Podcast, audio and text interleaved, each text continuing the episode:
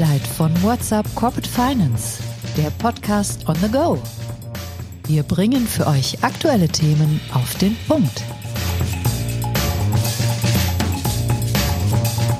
Heute begrüßt euch Isabella Alessa Bauer.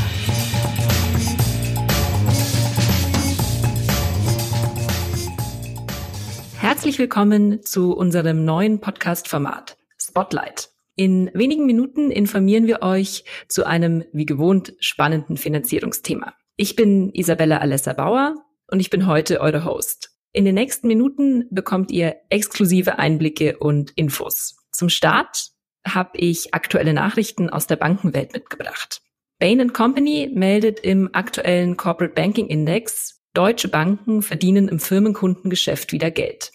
Welche Zahlen hinter dieser Zeile stecken, das bespreche ich mit Dr. Christian Graf. Er ist Partner bei Bain Company. Christian, schön, dass du da bist. Hallo Isabella, schön, dass ich da sein darf. Jetzt muss ich mich konzentrieren, denn du leitest bei Bain Company die Sustainability and Responsibility Financial Services Practice in der EMEA-Region und du bist Experte in der Praxisgruppe Finanzdienstleistungen. Heute ist aber viel entscheidender für uns, dass du federführend den Corporate Banking Index betreut hast.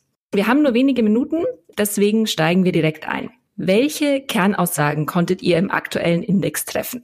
Es gibt eigentlich fünf Kernaussagen. Die wichtigste ist, dass Banken im Firmenkundengeschäft in Deutschland in der Breite erstmalig wieder ihre Kapitalkosten verdienen. Das bedeutet, die Eigenkapitalrendite liegt ungefähr bei 10 Prozent und das ist auch der höchste Stand seit 2018. Die zweite Aussage ist, die Erträge im deutschen Corporate Banking Markt liegen nach einem bereits guten, robusten Jahr 2021 in 2022 auf neuem Rekordniveau. Gegenüber dem Vorjahr sind die Erträge somit um satte 21 Prozent gestiegen. Die dritte Kernaussage ist, Zins- und Provisionsüberschuss konnten beide parallel zulegen, aber hier macht sich auch schon die Zinswende bemerkbar. In der Vergangenheit haben wir ungefähr 69 Prozent der Erträge im Zinsüberschuss gesehen. Im letzten Jahr waren es dann bereits 73 Prozent. Die vierte Aussage betrifft die Kreditvolumina. Auch diese sind auf einem neuen Rekordstand.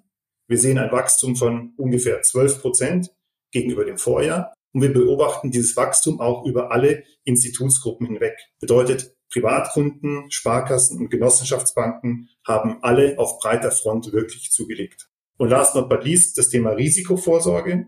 Hier hatten wir ja durch Covid bedingt in 2021 einen sehr starken Anstieg gesehen. Danach gab es eine leichte Normalisierung und jetzt wieder, ich würde sagen, bisher einen moderaten Anstieg aufgrund der geopolitischen Unsicherheit und der Energieproblematik, die damit verbunden ist.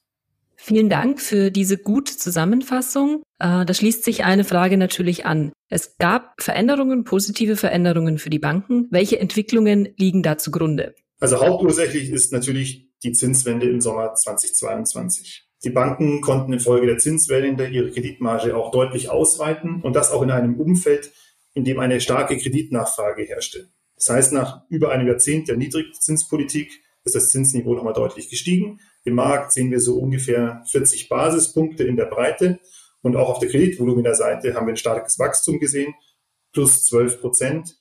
In Summe also 1,5 Billionen Euro an Firmenkundenkrediten. Ein weiter wichtiger Grund ist auch die Entwicklung der Risikovorsorge, die schon mal kurz angesprochen hatten. Der schon beschriebene moderate Anstieg in 2022 lag dabei sicherlich unter den Worst-Case-Erwartungen von einigen Marktteilnehmern. man muss sagen, die Wirtschaft ist trotz aller Turbulenzen bisher doch relativ gut durch die Krise gekommen.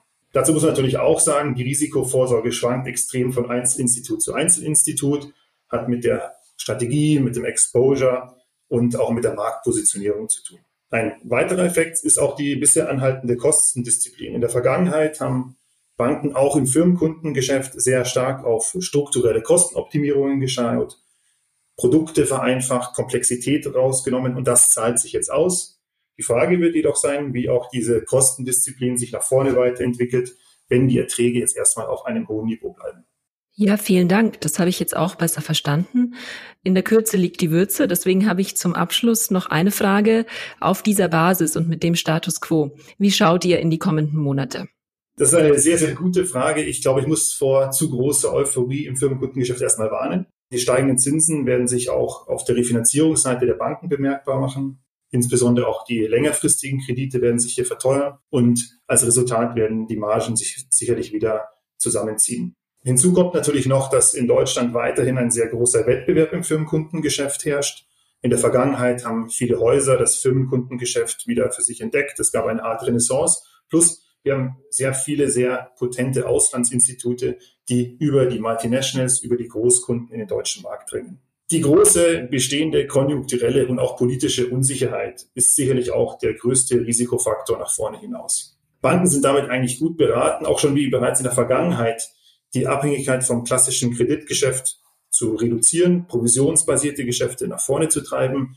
Ich denke hier an das Thema Transaction Banking, an Advisory Services. So können dann Banken die RBA effizient natürlich weiter steigern, aber auch die Profitabilität unabhängig vom Zinszyklus gestalten. Als Ganz, ganz große Chance für die Banken sehe ich übrigens die Dekarbonisierung der deutschen Wirtschaft.